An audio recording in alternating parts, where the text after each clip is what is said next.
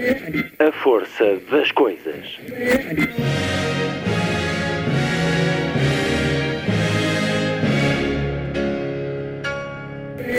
Welcome to the 109th last night of the proms.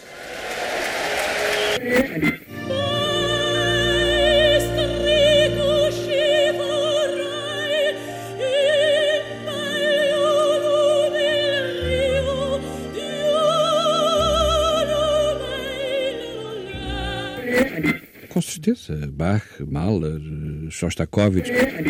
Um programa de Luís Caetano.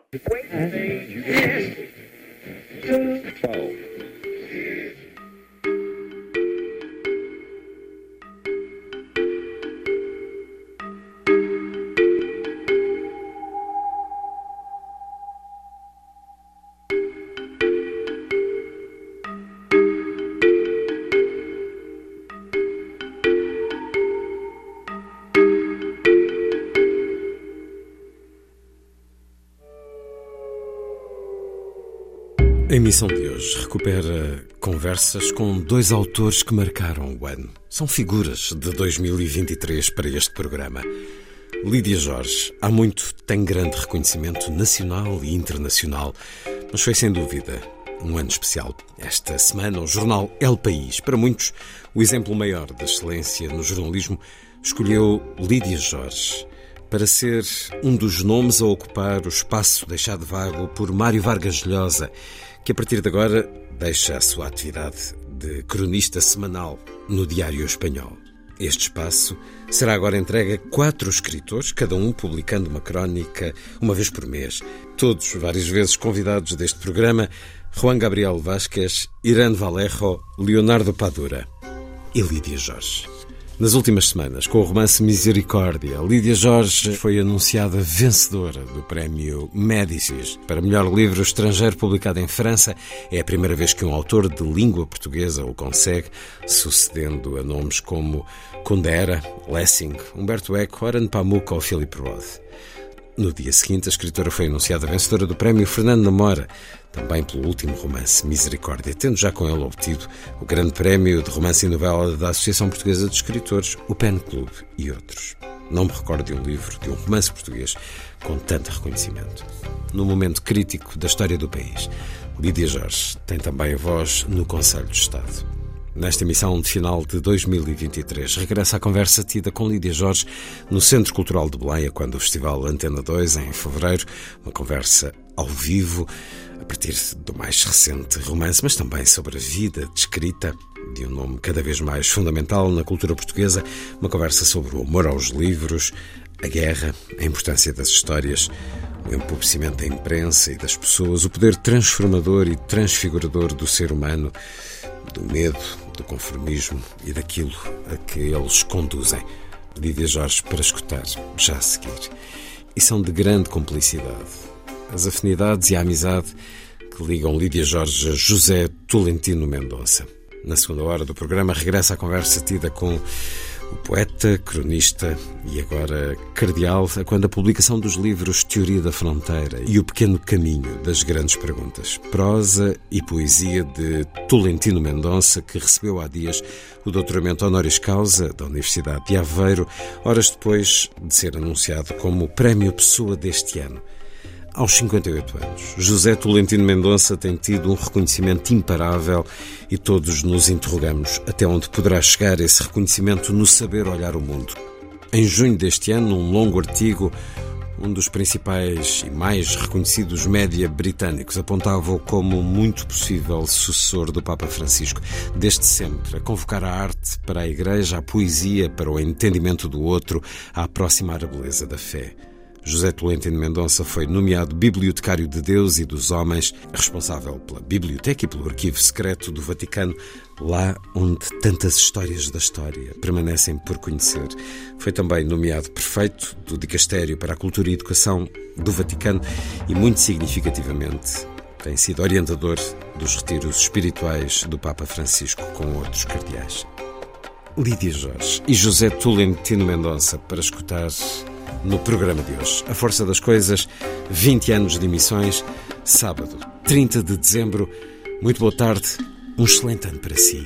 Esta é a força das coisas.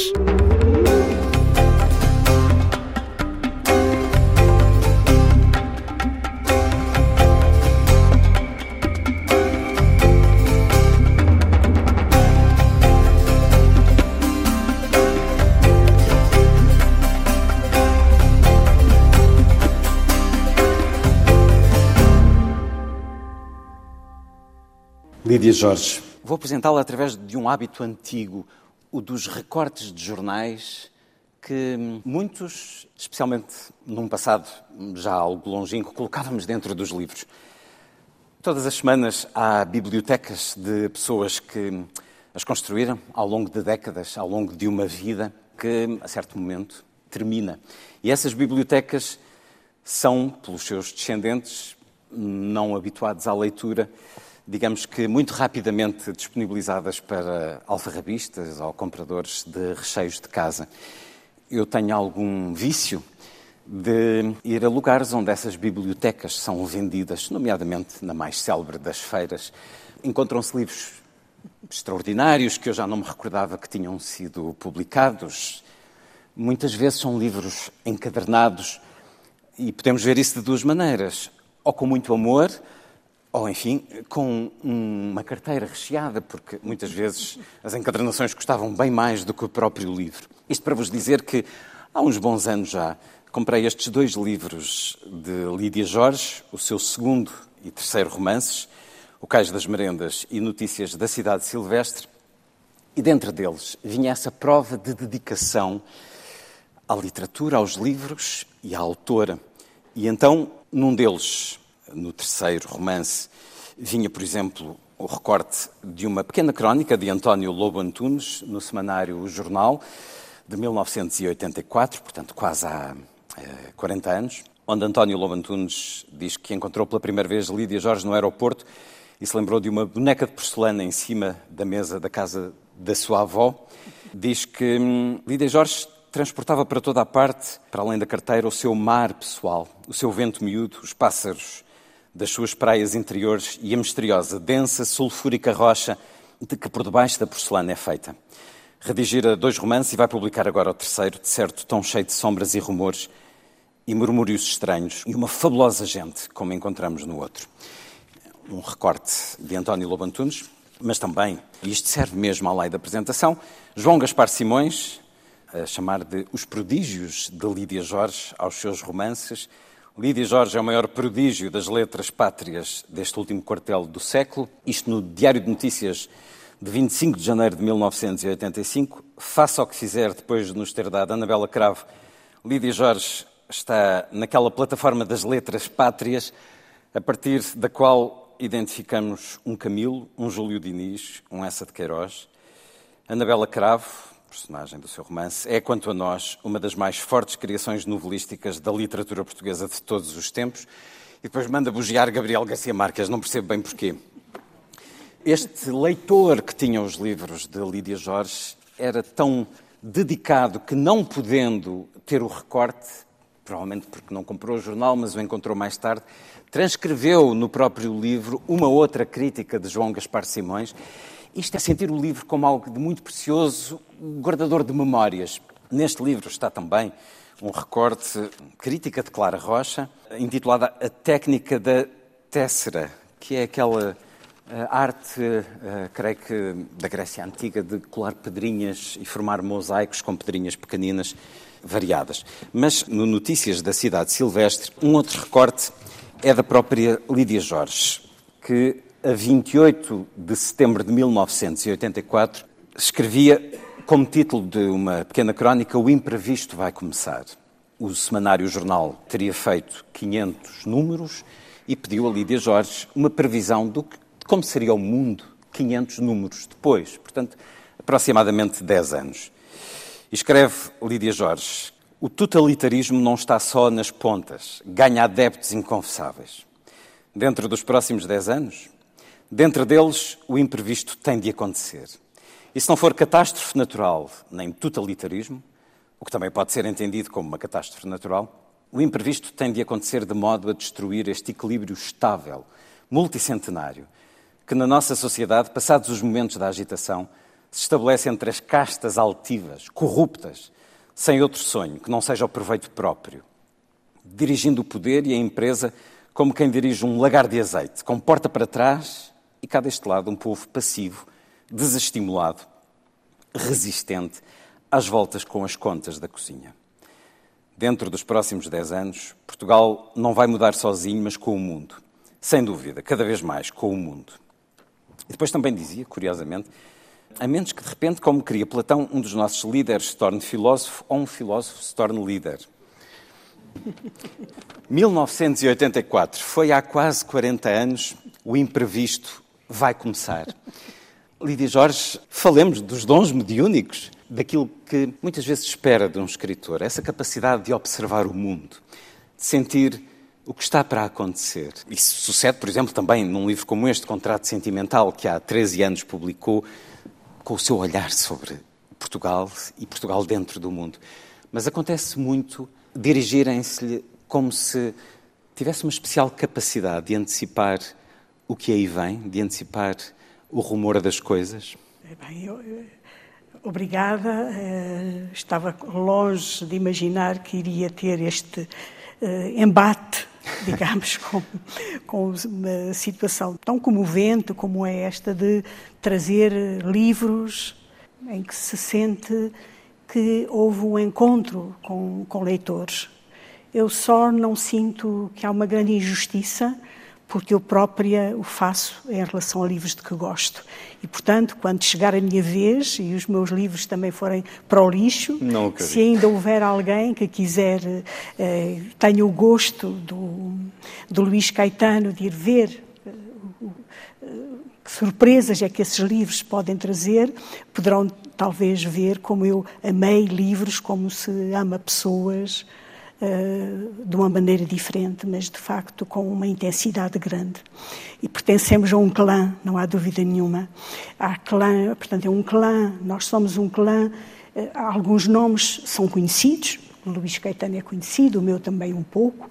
Uh, os escritores enfim, têm os seus nomes conhecidos. Os leitores, em geral, não têm os nomes conhecidos. Mas todos os que aqui estamos Mas, a verdade pertencemos é a esse clã. Pertencemos, pertencemos a esse clã. E isso é das, digamos, é das situações mais uh, fortes que nos leva a escrever, que leva a entregarmos aquilo que estamos a pensar, sem pudor, e o Luís põe uma faz uma pergunta, esperam que de facto diga aquilo que prevê. Acho que muitas vezes nos perguntam, eu tenho, tenho imensos textos sobre exatamente sobre a previsão. Este, este livro, o Contrato Sentimental, foi pedido em, em 2007, eu escrevi-o em 2008, num mês, em três meses durante os quais se deu a grande catástrofe dos, das, das, das dívidas, dívidas soberanas. E nele há imensas situações. Quando eu comecei a escrever, o mundo era um, quando terminou, o mundo era outro. Eu comecei a escrever em julho eh, de 2008 e terminei, penso que foi em dezembro de 2008. O mundo tinha mudado e pergunta-me uh, se nós temos capacidade, no fundo, de prever. Acho que todos os seres, todas as pessoas têm a capacidade de prever. Só que uh, os escritores, como nós perdemos o pudor de dizer, uh, o pudor de dizer o que nos vai na cabeça, falamos sem rede, escrevemos sem rede, dizemos aquilo que outras, as outras pessoas pensam, mas que estão limitados pela vida, a vida que exige que todos os dias as pessoas falem de racionalidade, que não falem dos sonhos, nem das loucuras que lhes passam pela cabeça. Nós fazemos isso. Não somos nem mais nem menos de qualquer pessoa apenas uh, os pressentimentos dizemos-los em voz alta, escrevemos-los. E, portanto, é possível encontrar aí, uh, uh, nos livros, pressentimentos e nas crónicas, pressentimentos que depois se vêm a realizar. outros não, mas, de uma maneira geral, são projeções de futuro que acabam por ter, por ter algum, enfim, algum interesse, lidos retrospectivamente. E os seus livros são muitas vezes essa crónica do nosso tempo, crónica ficcionada. Este imprevisto, este imperativo imprevisto que desejava em 1984, aconteceu? Em parte aconteceu. acho que a sociedade portuguesa, apesar de tudo, se democratizou. Acho que, apesar de tudo, uh, houve, houve aqui uma espécie de violência, porque nós mantivemos-nos como um país, em muitos aspectos, arcaico, mas que se quis modernizar à força. E, portanto, houve uma digamos, houve uma, uma situação de, de grande, digamos, de stress uh, na nossa sociedade que conduziu a alguns traços de melhoramentos uh, extraordinários. Um deles, sei que muitas pessoas não estão de acordo, mas uh, um deles exprimia nós estarmos na Europa e temos consolidado a nossa pertença na Europa, porque eu não quero imaginar o que seria se nós tivéssemos tido alguma, enfim, alguma tentação de, de sairmos da Europa. Não quero imaginar o que teria acontecido com o substrato de herança totalitária que existe no nosso país, que durante muitos anos não teve eco, existia, mas não tinha porta-voz, e que acabou por ter porta-voz e tem porta-voz. Portanto, houve aqui aspectos que me parece que foram, que foram bons. Um, um aspecto que eu acho que foi positivo, esse imprevisto bom, foi o papel que as mulheres vieram a assumir eh, em Portugal, foi também a aproximação que os homens portugueses fizeram, digamos, do movimento das mulheres. Ah, eu estive agora e estou um, ehm, a fazer limpezas em casa. E então estou a, a, a confrontar-me com jornais jornais que têm 30, 40 anos. Ah. E é uma, digamos, portanto, isto que está a fazer é alguma coisa que cai, que vem mesmo ao encontro, porque eu estou muito emocionada com o que, com o que estou a encontrar. Portanto, desde uh, os textos, desde o incêndio de, do Chiado, a tragédia das Torres Gêmeas, as, as guerras do Iraque, tinha tudo isso por, eh, por, digamos, jornais.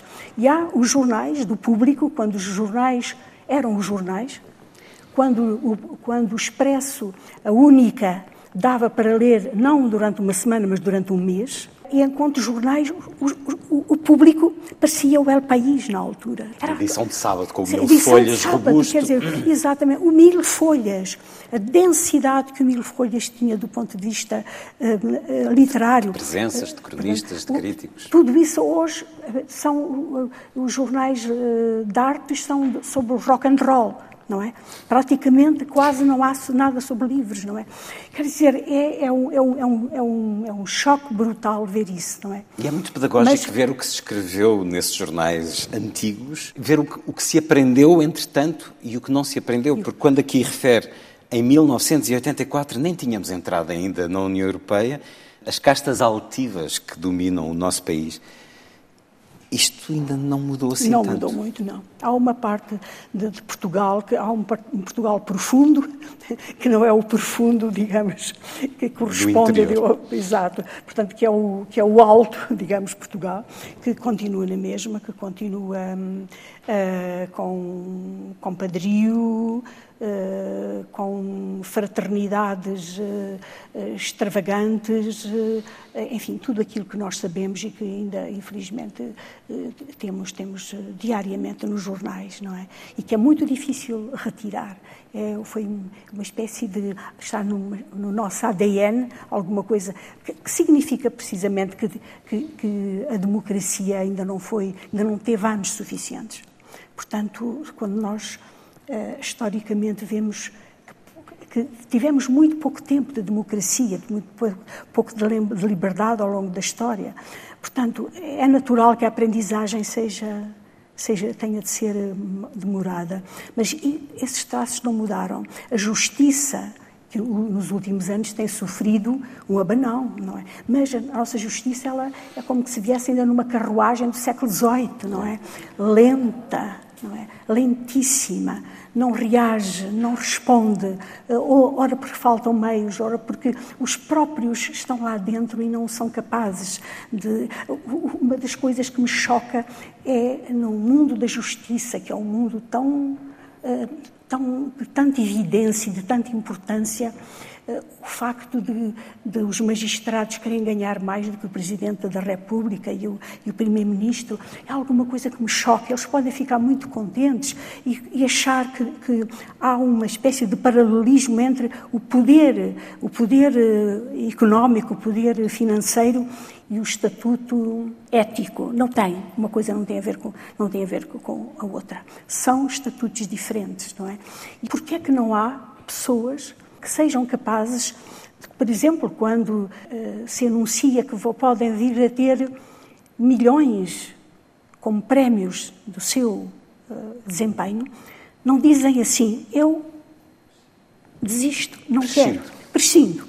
Quer dizer, o que essa pessoa ganharia aos olhos da sociedade se dissesse eu alcancei estes resultados, mas eu prescindo. Eu digo, eu prescindo. Não há ninguém que faça isso. E a, a sua houve, própria ética, a ética houve, pessoal. Não, houve uma vez que eu, que eu um, fiz com uma, alguns amigos uma lista de pessoas que nós queríamos convidar, que sabíamos que ganhavam balúrdios e nós fizemos uma lista para de, uh, fazermos uma carta, e dizermos, por favor, de, não, se não precisarem desistam publicamente para dar o exemplo.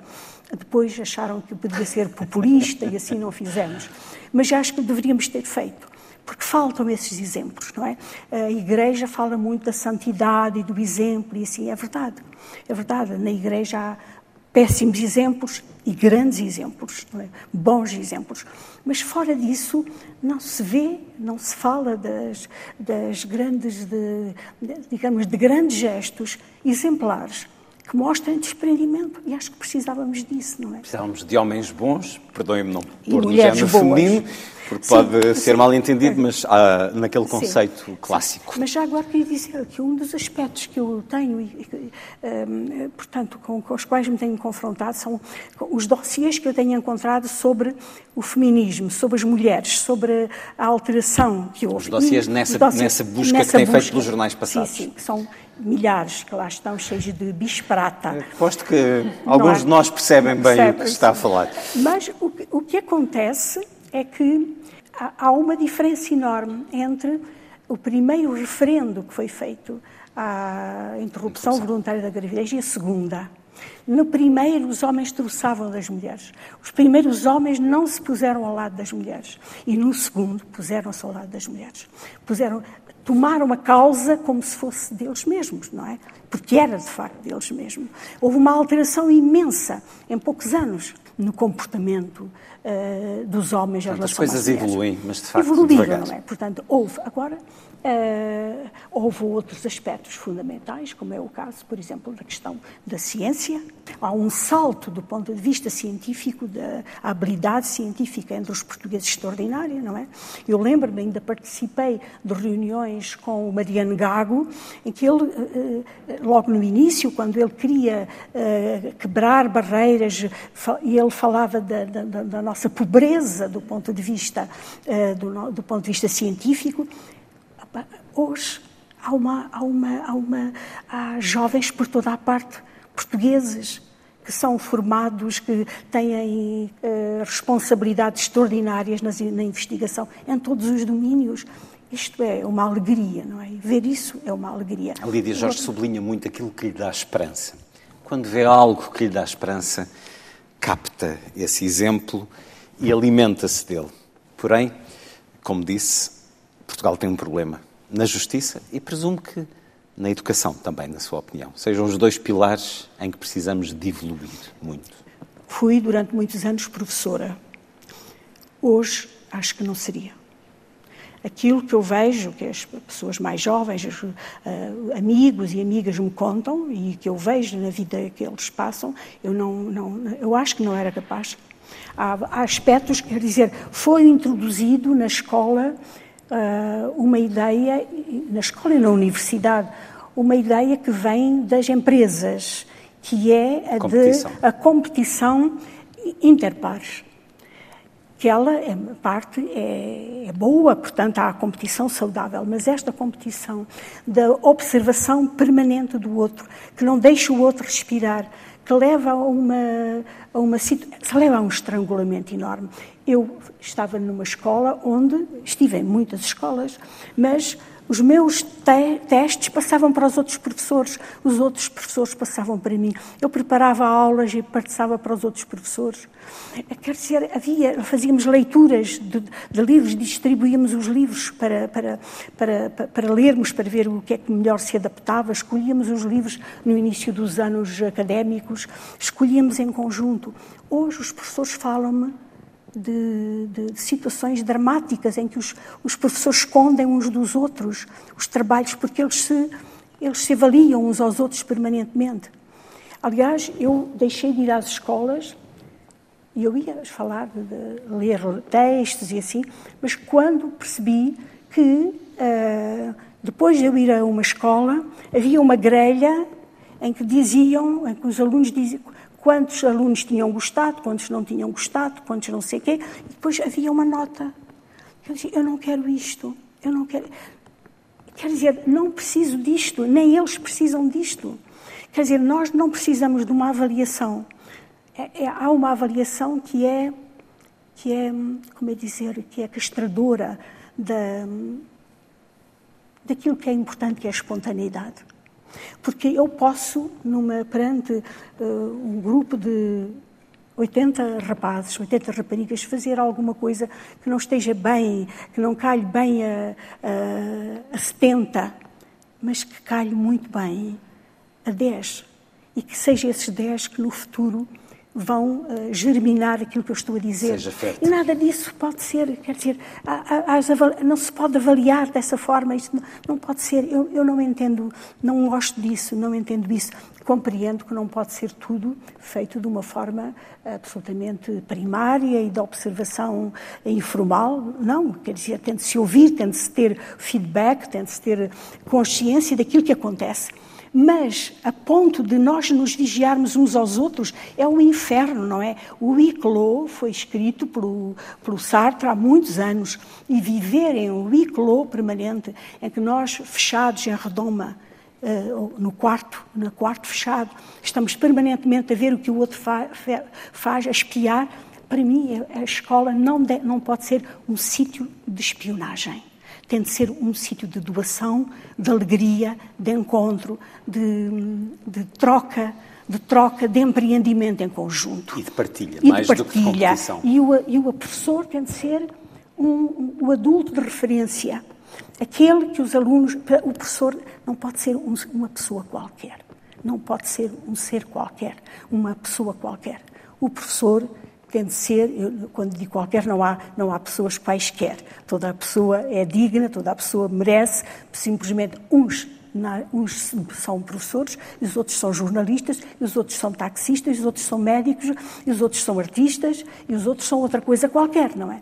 O professor, se o professor perder a ideia de que é um mestre e de que os gestos dele têm importância fundamental para a vida toda dos alunos, não, eh, se se perder essa ideia, se não se recompensar o professor por isso e se não forem escolhidos os professores na medida em que são capazes disso, não, não é possível avançar.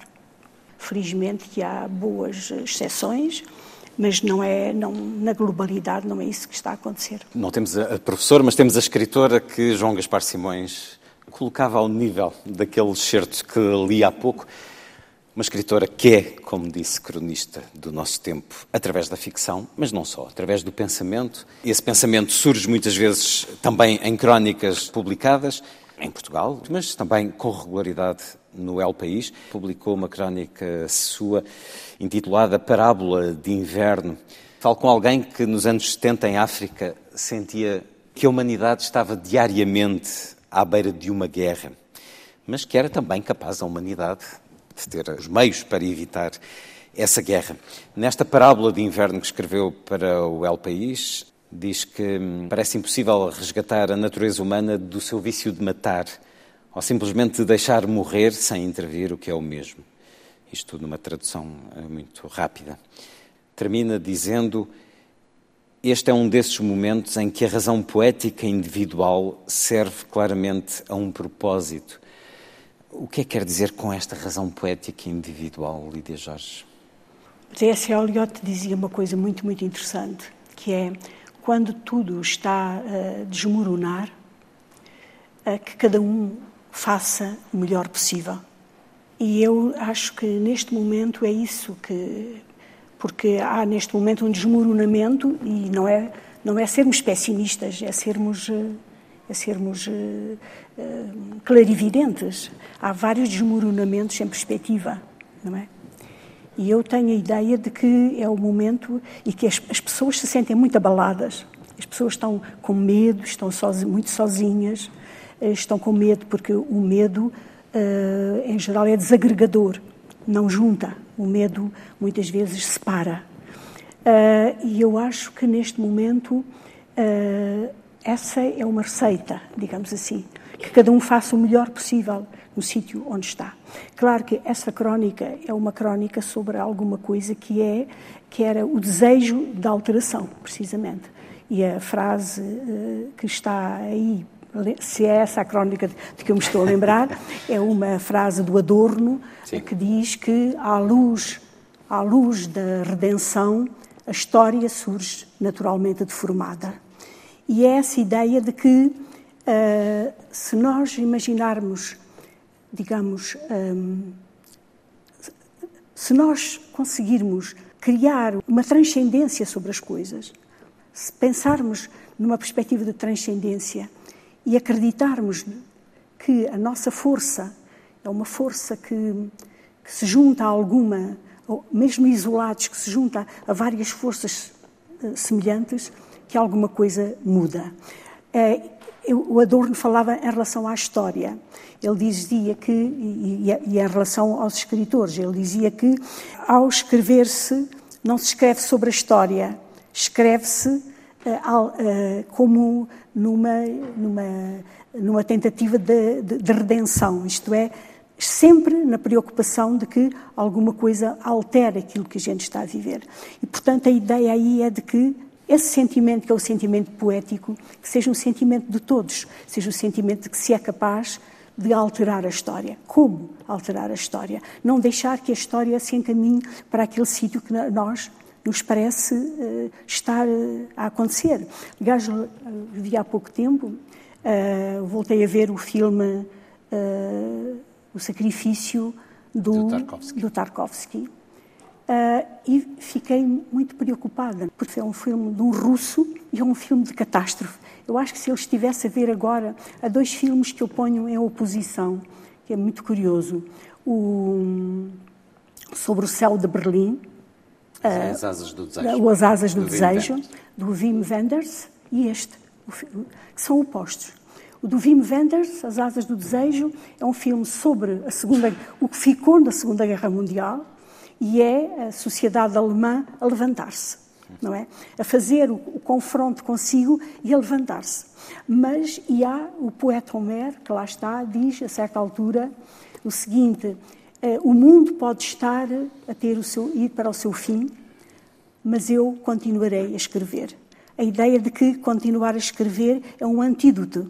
É como se fosse o contrário das primeiras palavras de, São João. Eh, no princípio era o verbo, e se no princípio era o verbo, enquanto eu verbalizar, o mundo não vai acabar. Mas o filme do Tarkovsky, o russo, é exatamente o contrário. É, uma, é a, a, a perspectiva de uma catástrofe última onde a palavra sacrifício tem um sentido de salvação. E eu gosto especialmente do Tarkovsky por essa é o meu é o meu realizador preferido, exatamente por essa ideia. Uh, não tem a ver nem com bondade, nem com maldade, nem com essas categorias. Tem a ver com uma outra coisa, com a ideia de que o ser humano tem um poder. Que o ser humano tem um poder transfigurador e um poder transformador. Isso isso eu acho que vivo por isso. Se me dissessem isso não existe, eu acho que desistia da vida. Quer dizer, acho que então não valia a pena. Mas eu acredito nessas duas capacidades, o transfigurador e o transformador, não é? E eu acho que o Tarkovsky tem, tem isso. E uh, há, há, poucos anos, quando se falava em sacrifício, quando se falava em culpa, hum. uh, era qualquer coisa de horrível, porque o Freud demonstrou que era alguma coisa perniciosa. Não acho, não acho, não acho de modo nenhum, acho o contrário. Acho que a culpa e o, a culpa tem um, é, um, tem um, é um sentido de responsabilidade humana a culpa significa responsabilidade humana e acho que sacrifício, fazer sacrifício por alguma coisa, é uma troca que se faz. Não é dizer, ah, é o espírito primitivo. Sim, é que nós somos espíritos primitivos até ao fim da nossa vida. Nós, há quem divida a evolução em três, em três fases.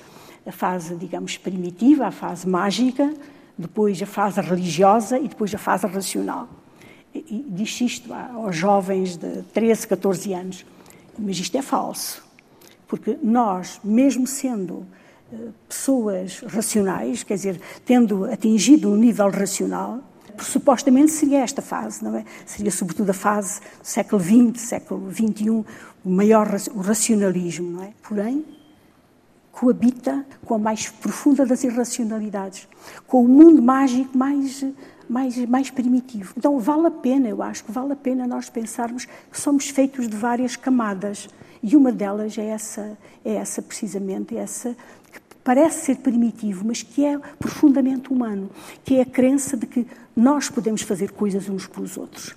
Há um, e eu tenho, em vários dos meus livros, tenho essa dimensão, uh, que é a dimensão de personagens que se entregam por alguma coisa uh, maior. maior. E eu acho que foi muito interessante. Eu publiquei um livro em 2000 que é O Vento Assobiando nas Gruas, em que Ana Mata, a, a, a idosa cabo-verdiana, eh, quando percebe que há uma catástrofe na família, o que é que ela faz? Ela pega num saquinho com os mantimentos e dirige-se uh, de madrugada para o mar e afoga-se, afoga-se no mar para trocar pela família dela. Foi um dos momentos, para mim, é o um momento alto de, enfim, do livro, é esse. É essa capacidade que ela tem. E ela, de facto, consegue isso. Ora, acontece que em 2003 fui ver um filme chamado Babúcia, o filme da Lídia Brobrova, acho que ela se chama assim, e é a história, precisamente, de uma avó que é expulsa de toda a casa de todas as, toda a família, anda de, de, casa em casa no mundo soviético, anda de casa em casa, e a certa altura vai parar à casa de um dos uh, netos que tem uma menina e a menina deixou de falar por causa das bombas que caíam. Havia dois, dois ou três anos que ela não falava. E uh, uh, ela vem, a avó, a babúcia, ela vem para entrar em casa, para ficar lá. E ela percebe perfeitamente que não tem espaço. E, portanto, que vai ser outra vez. Portanto, se ficar ali é um grande sacrifício.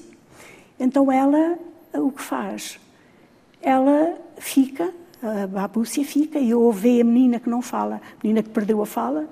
E o que é que acontece? É que, a certa, durante a noite, ela diz está a nevar muito e ela diz à miúda, faz e sai. Diz, eu vou ver um anjo. E saiu, foi para a neve. E a miúda no outro dia levantou-se, não viu a avó e foi ao sítio onde estão os pais. E os pais olham para ela e ela diz, a avó saiu, a avó foi para a neve. E eram as primeiras palavras que a miúda voltava a dizer.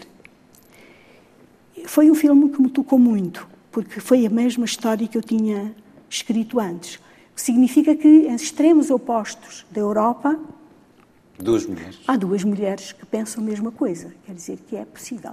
Nós não verbalizamos isto em voz alta, nós não verbalizamos, nós temos vergonha de dizer que somos capazes de fazer coisas uns pelos outros. Temos vergonha de dizer, mas isso é da nossa natureza. Quando isto acabar, talvez, talvez os seres humanos acabem, não é? O que fazemos? fazemos-lo em segredo, porque estamos numa era, numa época absolutamente racional. Não podemos estar a contar tudo aquilo que nos passa pela cabeça, porque pareceria parvoices, não é? Mas a verdade é que nós temos dentro de nós essa capacidade extraordinária de imaginar que não somos figuras isoladas, que há capacidades de, de, de apoio interpessoal que são que são, que são, que são evidentes e que são eficazes. Não é? E esse apoio passa também pela criação, pelo belo, somos capazes do belo. Estava há pouco, quando fez essa equiparação entre Tarkovsky e Wim Wenders, lembrei-me de uma das suas crónicas para a Antena 2, a Lídia Jorge. É uma das nossas, se ele ia sempre, porque dá-nos o privilégio de escutar ocasionalmente, mas fez durante 2019 um conjunto de crónicas que foi editado neste livro, em todos os sentidos, e estava-me a lembrar desta, em que refere um encontro no Centro Cultural de Belém, com Augustin Trapenard, autor de um programa na France Inter, e ele pediu-lhe para escrever dois parágrafos sobre a Europa. Conta-nos sobre isso e a Lídia Jorge eh, refere esse continente capaz de criar parlamentos e democracias. O lado luminoso das sociedades humanas é o mesmo continente que cria no escuro os instrumentos de agressão por puro instinto de mercador. Continente de Platão, Galileu, Spinoza. Eu estava a pensar naquela questão que colocamos muitas vezes de como é que na Alemanha, da grande tradição cultural, das grandes artes, foi possível existir um holocausto, uma segunda guerra, e perguntava-me se também coloca a mesma questão em relação ao povo russo atualmente, o povo de Dostoevsky, de Eisenstein, de Prokofiev. Se, se interroga também como é que este povo é capaz de se deixar estar ou até de apoiar aquilo que está a acontecer, ou cria aqui olhares diferentes, sentimentos diferentes para com estas situações? É, é, o mesmo princípio. Aliás, é, é, curioso que o Holocausto tenha sido criado por um povo com tanta energia como é e tanta capacidade criadora como é a Alemanha. Convergiu para a destruição Sim. essa energia e essa capacidade exatamente, de, exatamente. de, criar o, Tanto o para puro um lado horror. como para o outro. E, a, e a, o, o povo russo é um povo de grandeza. É um povo de grandeza em todas as dimensões. Hum é de grandeza, inclusive, do silêncio. É capaz do grande silêncio. Aliás, que basta ler Tolstói para se perceber isso. E, sobretudo, Dostoevsky.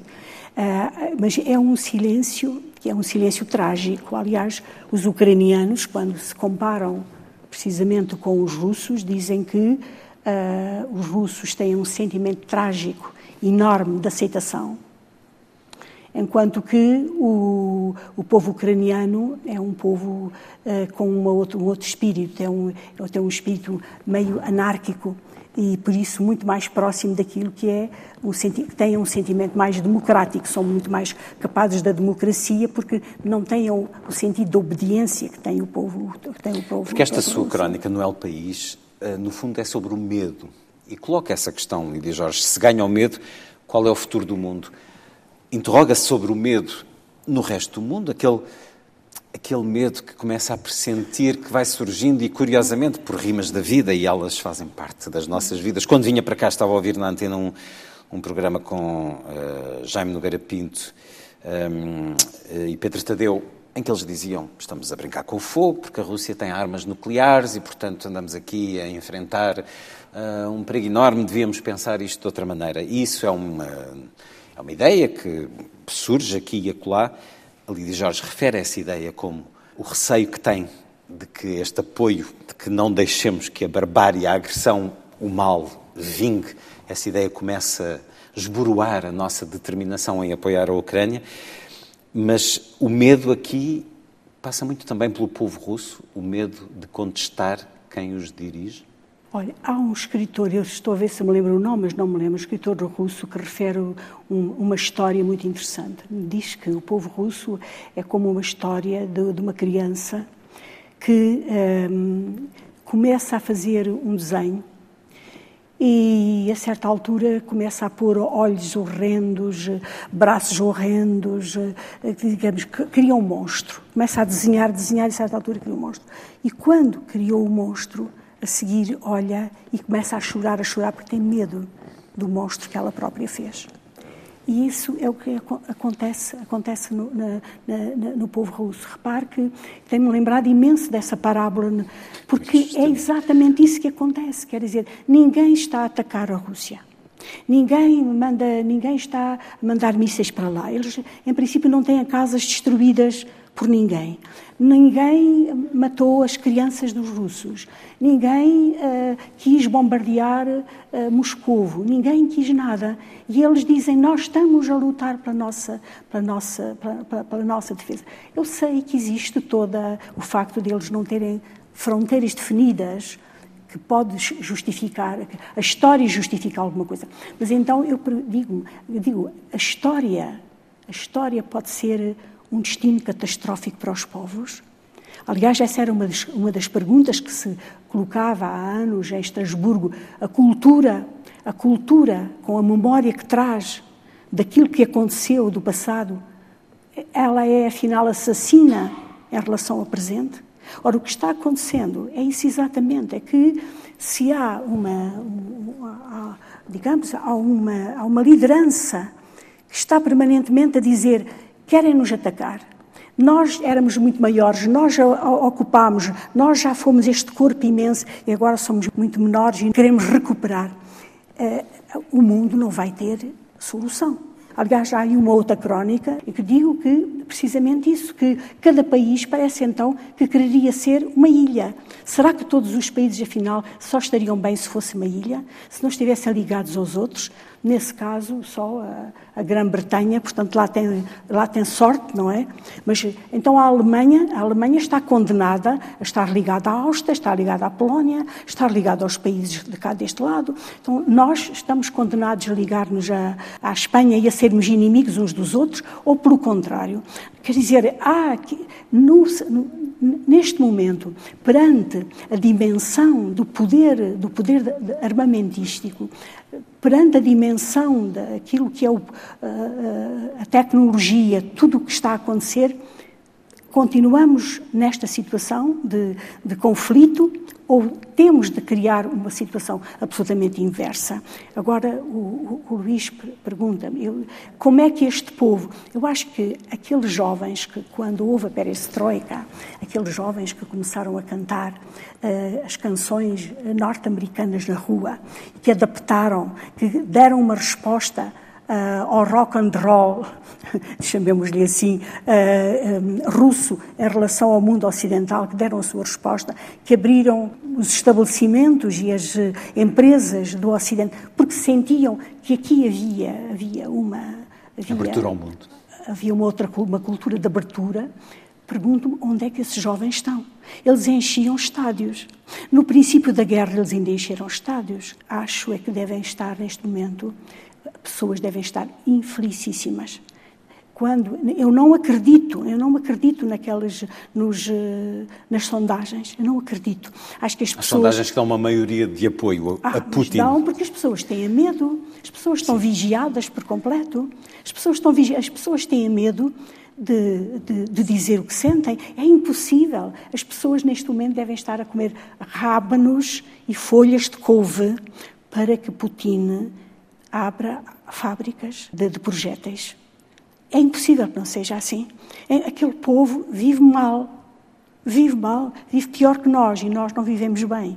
Vivem bem pior que nós. Então, como é que é? Não se sentem, não sentem tristeza, não sentem aflição? As pessoas passarem pelas ruas e não verem mais nem, uh, nem as aquilo marcas, que aquilo que fazia vida. parte da sua vida, não é? Portanto, é, eu acho que há um, há um, há um, o povo russo é o povo russo.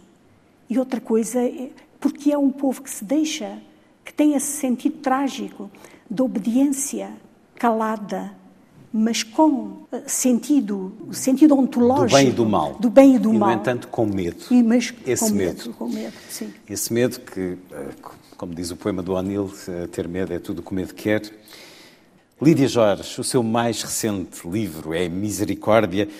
Leio um excerto deste seu livro, muito dedicado à sua mãe. E este é o diálogo de uma mãe com uma filha escritora, uma mãe que está num lar uh, o Hotel Paraíso, e falam sobre os livros da filha. No conjunto, os teus livros são um vale escavado num deserto repleto de gente pobre. Rotos, descalços, abandonados, loucos, emigrados sem eira nem beira, imigrantes sem lugar onde cair mortos, raparigas feias que todos enjeitam, pelintras de todo jeito, gente assassinada, gente que se atira à água para morrer, para o destino, em troca, lhes salvar os filhos. Gente sem religião, sem abrigo, sem pátria, sem casa, sem modos nem figura. E eu só me pergunto por que te sentes atraída por esse tipo de criaturas. Figuras que não se levantam do chão, miseráveis entre os miseráveis. Ora, diz-me, quem gosta de lidar com a vida dos miseráveis? Os teus personagens parecem os esfarrapados que São Francisco de Assis visitava. Se ao menos escrevesses sobre São Francisco de Assis, mas não, tu escreves sobre os pobres de quem ninguém conhece o nome. Como tua mãe. Pergunto-me, por que escreves sobre esse tipo de figuras e não sobre as outras? as que vencem, as que ficam, as que toda a gente já conhece, os fortes, os bons, os heróis, os santos, os válidos. Filha, muda quanto antes. Olha para os casos bem-sucedidos. E depois, a filha, a minha filha, porque esta, a voz narradora é desta mãe, a minha filha disse: Mãe, não posso responder positivamente às suas propostas. Sabe porquê? porque eu não me sento à mesa daqueles que fazem a história. A cada um o seu lugar. Mesmo quando me aproximo dessa mesa, é para me sentar debaixo dela, encoberta pela toalha, sem que ninguém me veja, e fico entre os pés, ouvindo o que dizem e o que fazem os comensais. Registro sobretudo como caem no chão as suas migalhas, cheiro-as, avalio-as, trinco-as, como-as às vezes para saber de que se alimentam os que participam do banquete e como vivem de migalhas os outros, os que ficam às tensas dos seus atos e palavras. É aí que a sua filha se encontra, escondida, à escuta, debaixo da mesa. Uma espia da história, mais nada. Misericórdia, de Lídia Jorge, que nos dá a Dona Albertia, ou Maria Alberta Nunes Amado, que vive neste Hotel Paraíso, este lar de idosos, ao longo de três anos que culminam na pandemia, julgo que são mais ou menos três anos.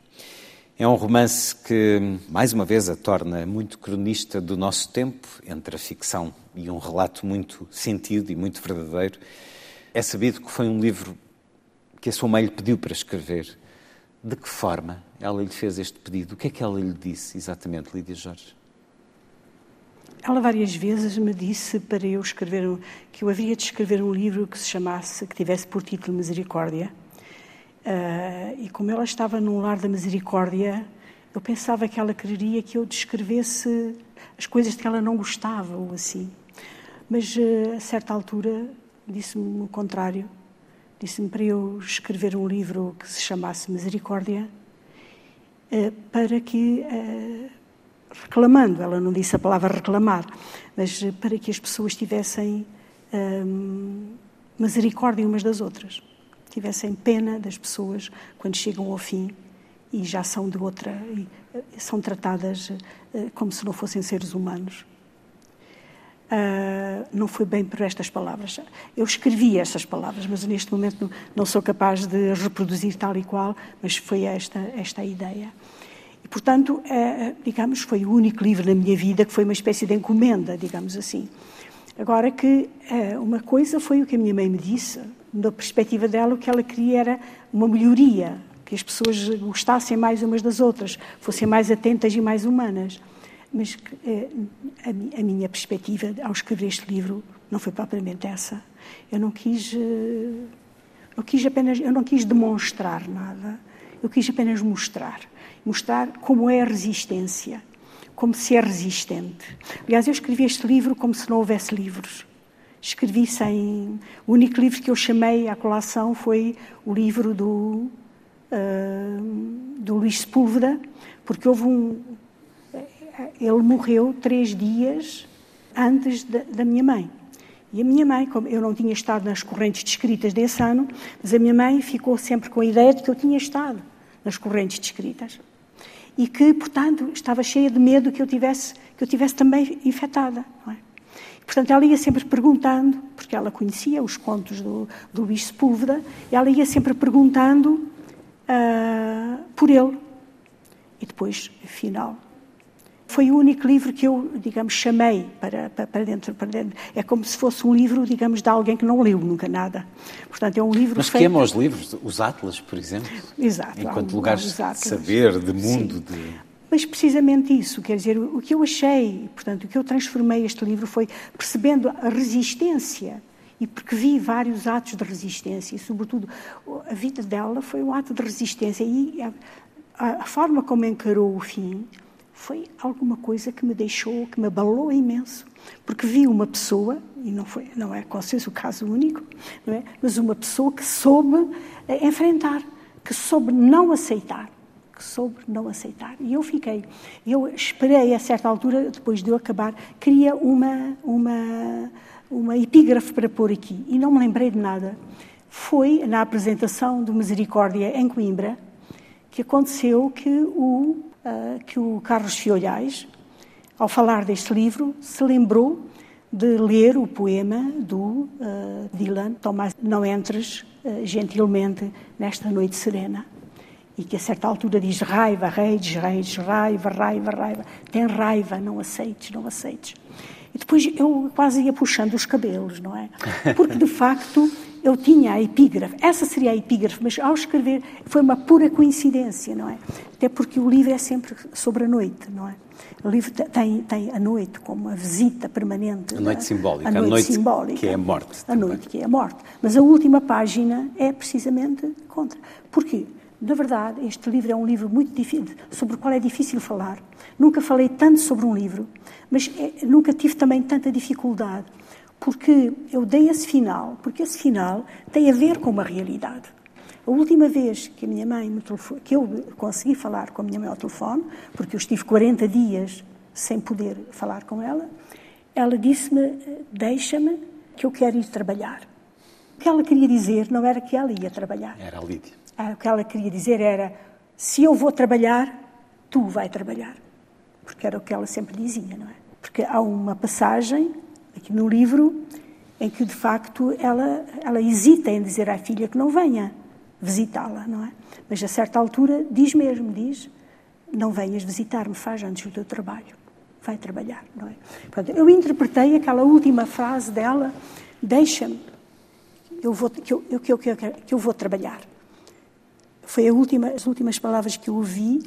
Eu uh, acho, achei que este livro eu tinha de escolher de tudo, de tudo que eu tinha à mão, e era muito, muito, por três anos a visitar permanentemente o lar, vi de tudo e mais alguma coisa. Uh, um sítio onde eu acho que há, que há situações de fraternidade extraordinárias. Quer dizer, as pessoas olham para os lares de idosos como se fossem leprosarias. Há os que nem querem passar pela porta. Mas não, são os sítios de, de uma elevação enorme, misturados naturalmente com o contrário, com o seu contrário.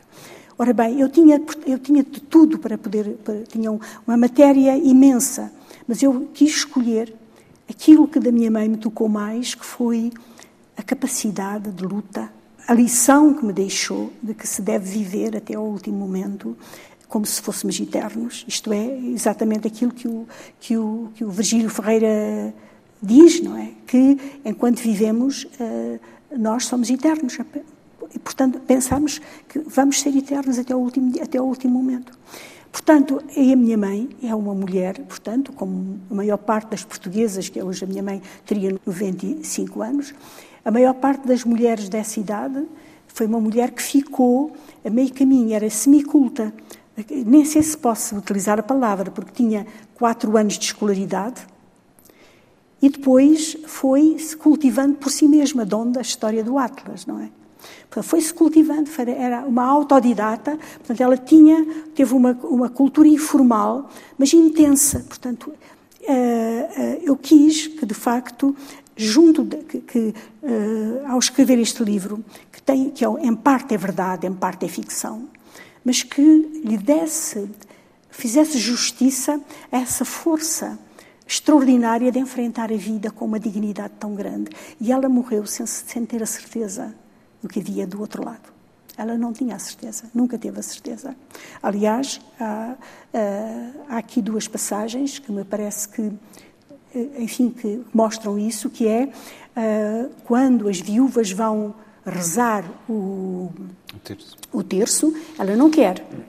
Ela não quer, ela diz que isso é sempre a mesma coisa. Ela quer ouvir histórias. Ora, alguém que está falando interminavelmente, Pai Nosso e Ave Maria, Pai Nosso e Ave Maria, não é alguma coisa para ela porque não tem uma história. Ela quer é histórias. Ela, a história de Jó, essa, sim, ela gosta, e gosta, e não só gosta, como dialoga com a história de Jó e acha que a história está mal terminada. Mas quando ela passa pela, digamos, pelo momento em que ela, digamos, percebe o que é misericórdia. Para mim, foi um livro sobre resistência. Eu sei que há pessoas que dizem que é um livro sobre a bondade e outras coisas no género, é que eu não leio o livro, com certeza. Porque eu é um livro de resistência. quando li isso. Eu estava a pensar num momento, uma das muitas entrevistas que fiz a Luís Pulves, em que ele diz, com aquela sua voz tonitroante, que é preciso viver de pé. Viver, e, portanto, ele e a sua mãe não só partilharam esse destino é, muito próximo temporalmente, como a forma de estar. A forma de estar. Sim, e isso sim, é sim. extraordinário. A sua mãe, na personagem aqui, é a mãe que a ensina a ler, que a incita à leitura, pelo menos. Foi assim também consigo e com a sua mãe? Sim, aliás, o que está aí, que, é, que, que eu apareço, nunca é por mim. Quero que diga que, que é sempre para explicar que ela foi a origem das coisas. Que ela é que, que ela. Que, para mostrar como ela era. E ela sempre a convidou aos livros e à escrita também? Sempre convidou aos livros e à escrita, mas eh, perante os livros sempre achou que eu deveria escrever outro tipo de livros. Portanto, uh... a questão dos finais felizes, que é um outro felizes. certo maravilhoso em que a mãe diz à filha escritora: ah, põe um final feliz nos teus livros. Isso foi assim também? Sim, ela achava, quer dizer, ela achava que os meus livros não eram suficientemente lidos nem, quer dizer, no fundo, o que ela queria era que eu tivesse celebridade. E como achava que isso não acontecia... É normalíssimo um pai uma mãe. Uma mãe ou pai. Como isso não acontecia, o que é que, o que, é que ela pensava? Ela achava que... Ela tentava perceber porque é que isso acontecia. Achava que uh, fazia o seu diagnóstico. E então achava que uma das razões era porque eu chegava ao fim e não dava alegria às pessoas. Ela achava, quer dizer, tinha aquela ideia do happy end, não é? Portanto, se no final as pessoas, os personagens não, não se encontravam, se desencontravam e assim, e por mais que eu dissesse, mas uh, o final de um livro não é o fim de um livro. O livro serve para depois pensarmos nele, vivermos e transformarmos ao contrário, claro. Dizia-lhe isso. Dizia isso, claro, que a minha mãe não tinha noção de figuras de estilo e, portanto, não fazia uh, ideia uh, do, que, do, que, do, que, fosse essa inversão, não é? Apresentava-lhe os livros já editados ou ainda em manuscrito? Uh, alguns em manuscrito. Por exemplo, este aqui, O Vento Subindo nas Gruas, surgiu de uma história que ela me contou, que foi verdadeira. Portanto, surge de, de, do facto de é quando se percebe não é que o mundo se altera e que deixa de haver uh, relações de vizinhança que é uma pessoa que vai para um hospital uma vizinha dela que vai para o hospital passa lá uns dias como ela é conhecida por um nome e lá põe-lhe um nome diferente junto ao primeiro nome e o último ela é conhecida pelos nomes do meio o que acontece é que quando a vem a trazer trazem-na numa numa ambulância, é já quase de noite, dizem o nome e ninguém, é ninguém a reconhece. Portanto, ninguém a aceita. E ela, que não reconheceu pelo nome, ficou chocadíssima e disse: Eu não o reconheci porque não conhecia o nome. Ficou chocadíssima e contou-me isso. E esse parece mentira, mas é verdade, que dá o início a esta figura, a esta avó também, a esta mãe, que, que, eh, que, está na base da, do vento subindo nas gruas. Ficou Era orgulhosíssima por lhe ter dado a ideia de. Sim, sim, ficou, ficou, ficou. Ela sempre falou nesse livro como sendo um livro de grande pertença sua, não é? Ah, só que depois não termina bem, não é? Quer dizer, o Antonino, o Antonino casa com a Milene, mas a situação já é, já, já, já, as coisas já não correm bem. Para ela teria que teria corrido de, outra maneira, haveria uma boda com, digamos, com um final feliz. Misericórdia de Lídia Jorge é o mais recente romance, é um um livro tão especial quanto por tudo isto que acabamos de ouvir. Mas eu enchi a mesa com estes livros. Parece redundante dizer conta uma história, mas cada um deles tem uma história por detrás daquilo que as páginas nos dão e são de diferentes eh, origens, géneros. Por exemplo, esta sua incursão na poesia, no livro das tréguas. A poesia, que é algo que tem um lugar muito especial nesta rádio, na Antena 2, em que já o ouvimos ler, eh, porque falámos de Anjo da Guarda, pedi-lhe se nos der esse gosto, se tiver óculos, não a prevenir disto, de nos ler este Da Doce Guarda, poema de que eu gosto muito deste seu livro. É possível? Está na capa. Da Doce Guarda. Não há É problemas. aqui. Está aqui? Isto, ai, nem reparei.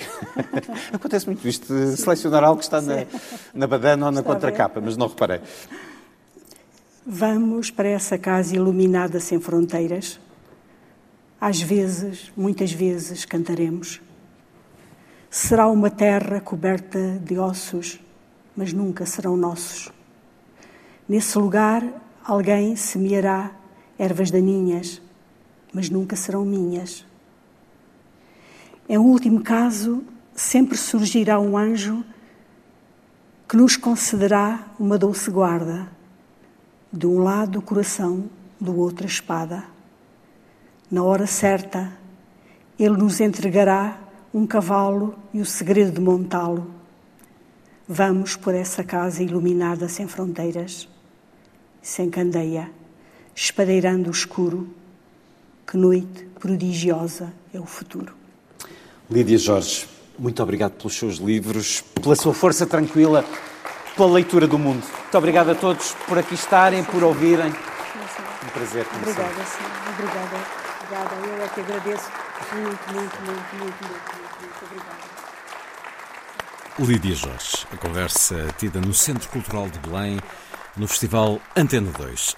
Lídia Jorge, com o romance Misericórdia, vencedora do Prémio Médicis para melhor livro estrangeiro publicado em França, pelo mesmo romance anunciada vencedora do Prémio Fernando Namora, depois de ter já conseguido com este livro o Grande Prémio de Romance e Novela da Associação Portuguesa de Escritores, o Pen Club e outros. É um percurso absolutamente extraordinário. Misericórdia esteve também no centro desta conversa com a escritora no Festival Antena 2.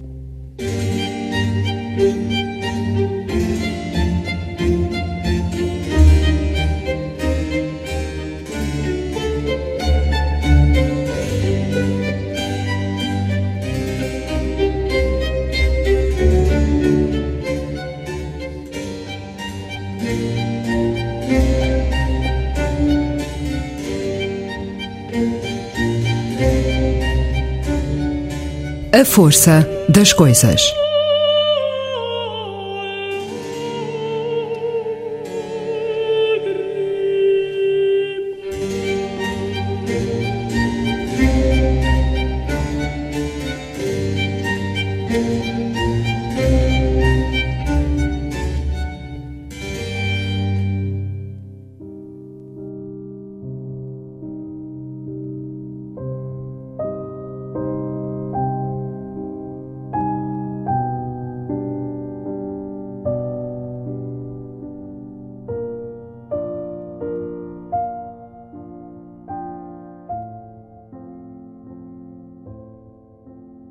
Ainda ontem encontrei uma pessoa que veio ter comigo e me disse: Cheguei a uma encruzilhada do caminho. Olho para a minha vida e acho que falhei em toda a linha.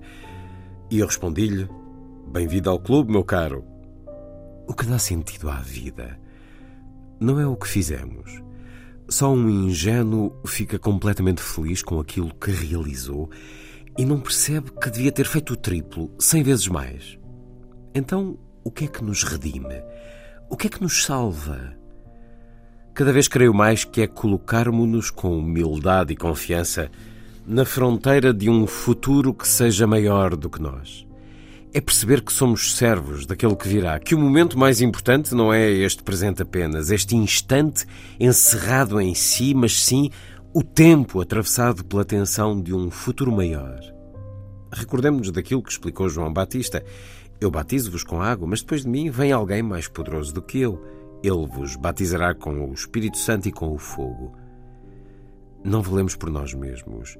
Somos qualificados por aquilo de que estamos à espera. Medimos a altura do futuro que nos habita. Somos apenas mediadores. Fazemos pequenas coisas. Sinalizamos com os nossos gestos aquele que virá. Quando nos colocamos assim, a vida torna-se outra coisa. E é um dos textos que encontramos no livro Pequeno Caminho das Grandes Perguntas. É o início de uma coleção dedicada à obra de José Tolentino Mendonça, padre, poeta, teólogo. Nasceu em 1965 no Machico, Ilha da Madeira. Livro com chancela Quetzal, mas temos também um livro seu de poesia muito recente, Teoria da Fronteira, publicado pela Assírio e Alvim. José Tolentino Mendonça, muito obrigado por estar na Antena 2. Muito um obrigado, gosto. Luís Caetano. Caminho é uma palavra que lhe diz muito. É sinónimo de quê? Caminho tem a ver com eh, a essência do próprio homem, que ele é homo viator, é homem a caminho. Eh, falar do caminho é falar da construção da nossa humanidade, é, é descer a uma dimensão da nossa comum humanidade que nos define profundamente e por isso a ideia da itinerância, do nomadismo, da, da procura, do, do aberto, da, da estrada, da marcha, eh, são um campo semântico que me parece muito significativo para um início de conversa sobre a vida. Este texto que li, então, o que é que nos redime? Diz-nos que o caminho para a frente é o que conta, o que está para trás deve servir para fazermos balanços, corrigirmos a orientação? Normalmente, quando pesamos a nossa vida, o peso maior é do passado. E o futuro parece-nos uh, sem peso, parece-nos uh, leve, quase que etéreo, indefinido. E, e é precisamente o contrário. Nós não somos apenas o resultado do nosso passado, a representação daquilo que foi. Uh, eu acredito que aquilo que mais nos define são as nossas expectativas. Uh, tu esperas o quê? E esse capital uh, da expectativa, da, da esperança que cada um transporta, é no fundo aquilo que mais radicalmente nos define. Podemos não chegar lá, podemos não ver. Moisés também atravessou 40 anos o deserto e acabou por não entrar na terra prometida. Porventura, nós não vamos chegar ao futuro que esperamos, mas ele habitou-nos uh, sob a forma de espera. E isso foi talvez uh, a coisa que mais nos definiu. Mesmo uh, se nós vivemos uma vida inteira sem ter consciência disso. O senhor diz neste texto com um sorriso e com generosidade: bem-vindo ao clube daqueles que sentem que falharam tudo. No seu caminho até agora há muito e há muito escrito.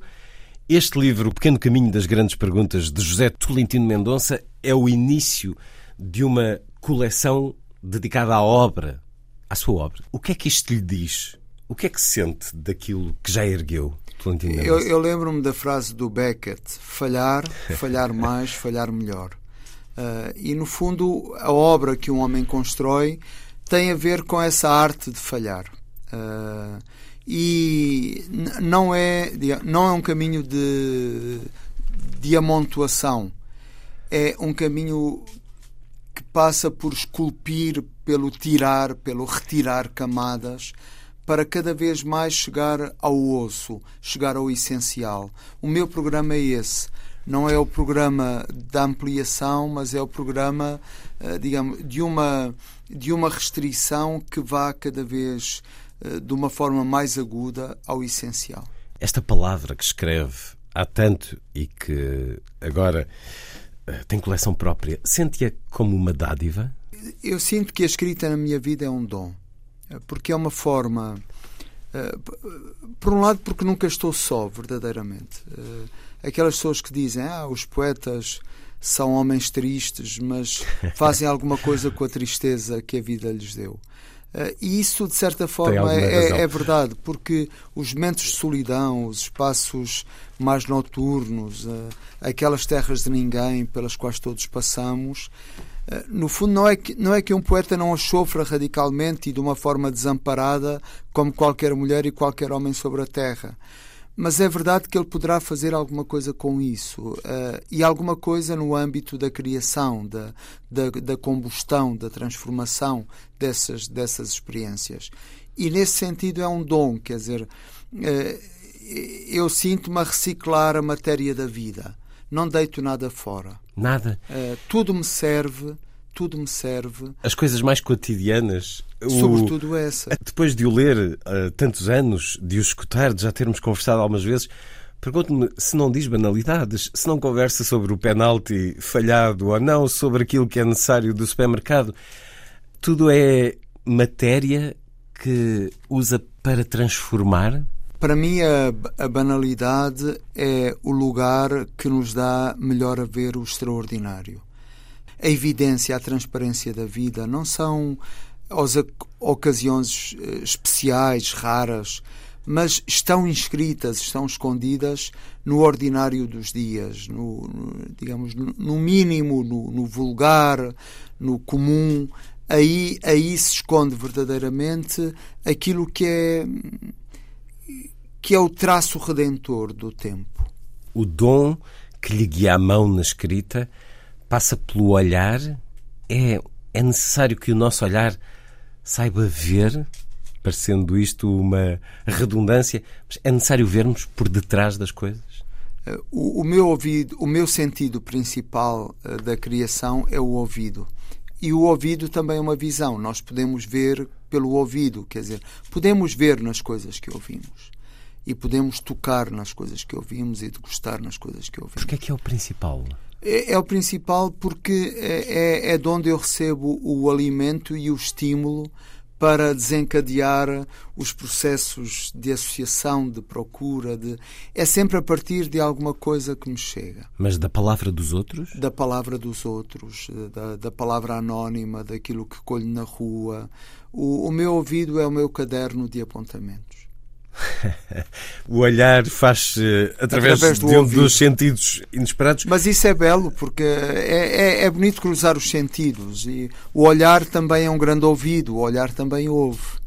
E o olhar também, também toca. Uh, te, temos de sentir que há uma plasticidade na vida uh, que nos obriga não apenas a falar e a arrumar a experiência em pequenas caixas, mas em sentir que é, que é um rio que corre escutando e lendo José Tolentino Mendonça, emana de si uma paz interior que sabe viver em paz interior. Eu procuro, procuro essa paz. Muitas vezes estou em luta e a pergunta, hum. uh, a pergunta para mim eh, é uma dupla experiência. Por um lado, uh, eu não descanso enquanto não cheguei à pergunta, uh, mas quando chego à pergunta, dela emana, emana uma certa paz.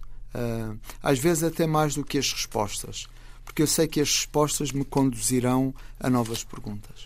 E por isso reuniu neste livro grandes perguntas num pequeno caminho, um livro onde as respostas nos chegam através dessas perguntas, ou, ou talvez não cheguem, mas elas farão depois o seu próprio caminho ler mais outro dos textos que José Tolentino Mendonça agora nos propõe neste livro publicado pela Quetzal, um texto a que deu o título de Posso Repetir.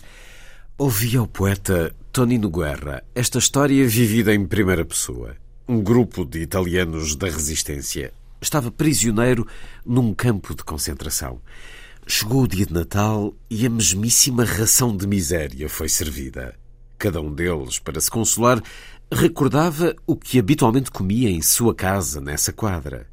A tagliatella al rago, os ravioli à moda de Génova, a tenra vitela em vinho aromatizado a acompanhar a polenta e por aí fora. Ele não disse, mas penso ter sido Tonino Guerra a propor que naquele momento criassem juntos um prato. Podemos fazer uma massa com palavras, avançou. Mas como? Quiseram saber. O poeta pôs-se a falar em modo acelerado, distribuindo ordens muito exatas. Põe água a aquecer, tu. Vai buscar uma cebola. Depressa, depressa. Fala frigir numa caçarola. Um dente de alho. Tu fica de olho no fogo. Junta quatro colheres de azeite. Tu traz a carne moída.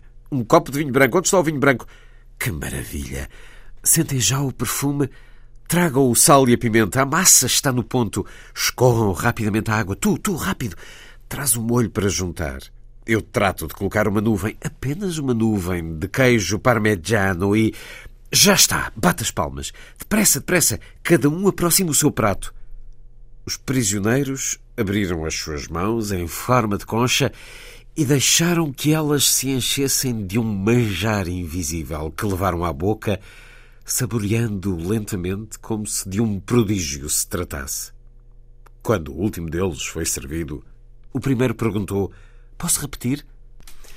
Essa história é extraordinária. É extraordinária. Vem de Tonino Guerra, Tonino mas é, é através de si que nos chega é uma parábola quase de como as histórias, a palavra nos salva. É, a palavra é, salva. É, em momentos de encruzilhada da vida, ou naqueles vazios sem, sem nenhuma esperança, ou naqueles momentos em que nos sentimos completamente encurralados, a palavra é uma espécie de porta. A, a palavra é uma espécie de mão estendida. A palavra é uma espécie de, de esperança que se desenha sem sabermos como dentro de nós.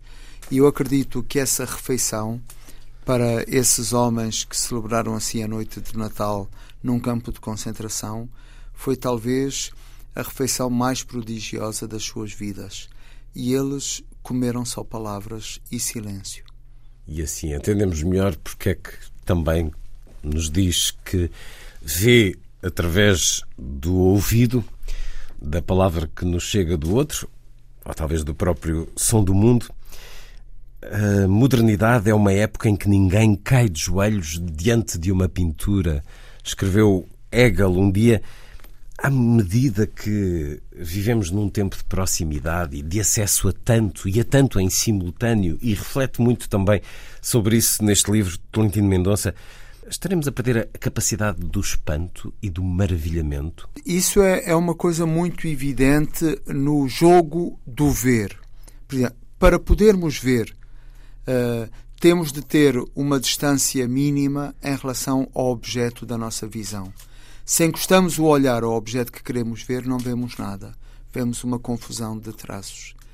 Uh, o, o que é que a modernidade nos dá? Satura-nos com tantas imagens, com uma tal proximidade, que nós perdemos a capacidade de ver. As imagens passam num tropel diante dos nossos olhos, mas a verdade é que não há o distanciamento crítico que, por exemplo, uma pergunta introduz. O que é uma pergunta? Uma pergunta é uma máquina de fazer ver. Porque quando eu escuto uma pergunta, eu olho para a realidade de uma outra maneira. O, o, o nosso tempo dá-nos uma experiência do mundo tão avassaladora que nós não temos de fazer perguntas. É o pré-fabricado, é o instantâneo, parece que já está tudo solucionado e depois a nossa digestão deste mundo é tumultuosa, é cega, há uma é que, cegueira branca. O que é que isso está a provocar em nós, eh, na sociedade? Está a provocar, por exemplo, um analfabetismo muito grande em relação a nós próprios. Deixamos de conhecer o humano que cada vez mais é um país que não visitamos. A nossa vida torna-se um, um lugar ao qual nunca fomos. Uh, e há dimensões de, de profundidade uh, e há, há possibilidades latentes no nosso cotidiano que nós nunca chegamos a explorar. Por exemplo, quando vinhamos para aqui, uh, vi um, uma imagem do Rio e muitas vezes no lugar de trabalho temos imagens belíssimas para a qual podemos olhar uns minutos por dia, mas nunca o fazemos porque o nosso olhar está treinado para, para a cegueira, para, para uh, um, uma sucessão de, de imagens que nunca estabelece aquela ruptura capaz de dar espaço à pergunta: por que não? Por que sim? Quando vinhamos para aqui e comentou isso, eu, fui eu precisamente que lhe disse.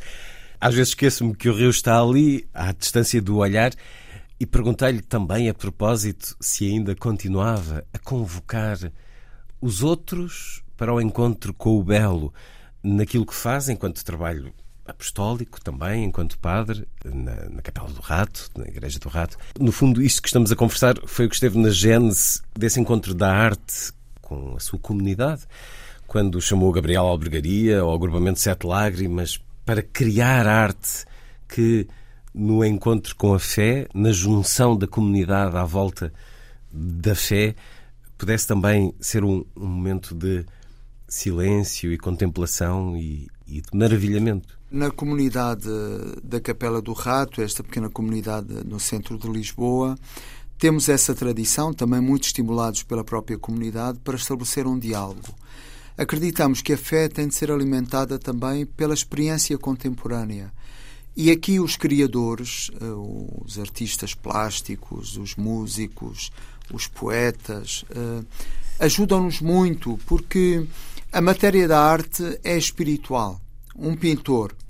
Um pintor não trabalha sobre o visível, trabalha sobre o invisível. Um músico não trabalha apenas sobre o sonoro, trabalha sobre o silêncio. Um poeta trabalha sobre a palavra, mas também sobre a música. Uh, e então uh, os artistas uh, são uma espécie de mistagogos do mistério. Eles guiam-nos para o interior do mistério. Uh, e penso que hoje a nossa experiência crente alimenta-se muito da criação artística, do, de, desse confronto com ela.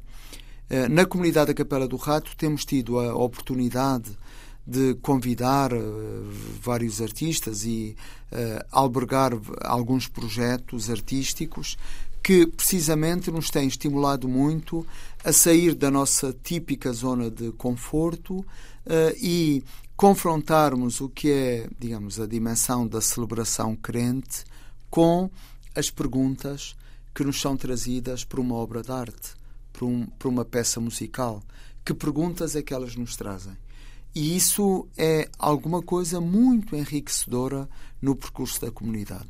Eu acho que há, há um certo timbre na, na comunidade que se tem criado com o tempo que é muito devedor desse contributo que é trazido por outros aquele apelo que refere neste livro, até mais que uma vez, como se víssemos o invisível na Carta de São Paulo aos Hebreus, creio, é quase a essência da arte. Eu acredito profundamente nisso. Caminhar como se víssemos o invisível. Não é que vi, não, nós não vemos o invisível, mas é este como se, como se, uh, que nos oferece uma possibilidade que não é digamos, não é uma representação, não é uma ficção do invisível, aquilo que nos cabe construir, mas é, é, é esse quase. Uh, uh, essa quase impossibilidade de traduzir em palavras a experiência de um avizinhamento, como se víssemos o invisível. Nesse seu sentido eleito, aquele por onde lhe chega a palavra dos outros, é também por onde lhe chega a música, e muitas vezes a música com palavras. Encontra muitas vezes na música o ânimo? A música, eh, para mim, no meu dia a dia, é pão. É pão e é lírio e é, e é oração. Muitas vezes, quando faltam as palavras, eh, antes ou depois delas, eh, é a música, a expressão mais profunda do, do meu silêncio, do meu olhar, da, da minha atenção. Diga-nos uma peça musical para escutarmos a seguir a esta conversa, para partilharmos com quem está connosco nesta conversa qualquer momento da Paixão segundo São Mateus é, de é, é, é uma espécie de teofania. É, é como descer a um jardim. Vamos a isso. Talvez um Herbert Madiche, um dos momentos mais sublimes da história da música. Absolutamente. Agora, peço-lhe, José Tolentino Mendonça, que nos uh, leia, que nos dê um pouco deste livro. Propunha-lhe aqui um texto a que deu o título de Calçar Sandálias de Vento. Paul Claudel confessou que todos os dias agradecia a Deus o facto de Rambaud ter existido, pois foi com esse guia inesperado que aprendeu a quebrar a casca do visível. Dos escritos de Rambaud conservo duas imagens. Uma é referente ao período em que o jovem poeta alugou uma mansarda em Paris, numa rua sombria sem história. Contudo, teve sorte, pois, apesar disso, a sua janela estreita dava para o jardim de uma escola com árvores enormes. Há uma carta dessa época na qual Rambaud descreve o momento do amanhecer, em que todos os pássaros iniciam o seu canto ao mesmo tempo, e fala maravilhado, como se de uma necessidade irrecusável se tratasse, da vontade que então sentia de ficar a olhar o mundo, olhá-lo simplesmente, naquela ocasião em que tudo parecia captado por uma hora indizível. Outra imagem que me vem ao pensamento é também de uma carta endereçada a Jorge I. Isambard, que representa um grito enorme. Vamos, chapéu, capote, os dois polegares nos bolsos e saiamos, avante estrada. A pessoa humana não é apenas o que já é, mas é um poder ser, um ser a caminho, em vias de, como se estivesse destinada até ao fim a nascer. Por isso, ao lado dos nossos sapatos, colocados tranquilamente no armário, temos de guardar umas sandálias de vento, pois são elas que nos levam a compreender que a vida não se cumpre nos mapas, mas nos caminhos e na viagem. Seguimos mais um pouco do caminho com José Tolentino Mendonça neste pequeno caminho das grandes perguntas, publicado pela Quetzal. Como é que surgiram estes textos, José Tolentino Mendonça? A origem desses textos tem a ver com um convite de um jornal italiano para de janeiro a março deste ano escrever todos os dias no jornal uma rúbrica uh, que é habitual no jornal e eles convidam um escritor para ocupar três meses de um, de um espaço na primeira página do cotidiano uh, e, e, o livro começou assim. E depois continuei continuei a, a escrever até até o verão uh, e, e, resultou de facto o conjunto destes uh, 150 textos que têm um formato que era aquele que o jornal italiano me havia pedido e que penso que é, é, é um formato de um micro-ensaio uh, que deixa uma sugestão uh, para depois podermos fazer o caminho de uma jornada. Agradou-lhe o desafio do formato, que pode ser de uma micronarrativa ou de um macro haiku, um haiku transformado Expandido. numa página, é... à procura daquilo que já fomos conversando aqui, daquilo que está escondido, daquilo que não é evidente no primeiro olhar. E o menos é mais, não é? Às vezes as formas mais, mais reduzidas acabam por uh, proporcionar esse tipo de desdobramentos. Quando o Luís Caetano diz que é um haiku expandido, é no fundo sentir que há ali uma espécie de, de semente, de ponto, e que depois se vai desenrolando um fio, um fio hermenêutico, interpretativo, mas também uma sucessão de perguntas uh, que, que acaba numa espécie de germinação, de facto. A sua escrita, Tolentino Mendonça, é sempre uma tentativa de agir? Eu gosto muito dessa ideia que, por exemplo, em Simone Weil é muito clara, uh, que uh, a escrita é a atenção e a ação. e, de facto, essas duas palavras, a, atenção e a ação, são palavras que me mobilizam muito embora, digamos, numa linha talvez recuada e invisível, hum. como um, criador tem de ter, sinto-me um ativista. Ativista de quê? Uh, ativista uh, da, da, nossa humanidade. Ativista, por exemplo, de causas uh, que podem parecer um pouco bizarras, como um sonho que tenho de criar um movimento para declarar o silêncio um património imaterial da humanidade. E a pedir-lhe um sonho daqui a pouco. Acaba de, acaba de me avançar com a resposta sem a pergunta ter sido formulada. Escreve reativamente nessa tentativa de agir. Acontece muitas vezes escrever com ganas sobre algo, nomeadamente sobre algo que o perturba, que o indigna? Algumas vezes sim. Uh, e penso que esse também é o trabalho do poeta. Uh, eu lembro-me de uma história da poeta eh, russa Anna Akhmatova, quando ela andava à procura do filho que estava preso pelo regime stalinista, encontrou eh, na porta das prisões milhares de mães. Ela aí percebeu que não estava só. Mas houve uma mulher que a reconheceu uh, e, e lhe perguntou: Podes contar isto? é, é necessário poetas para contar isto, para contar aquilo que se vê, aquilo que é a experiência humana em situações de exceção, mas também na vida ordinária. Eu acho que muitas vezes no olhar dos outros há esse, essa súplica ou essa ordem: podes contar isto.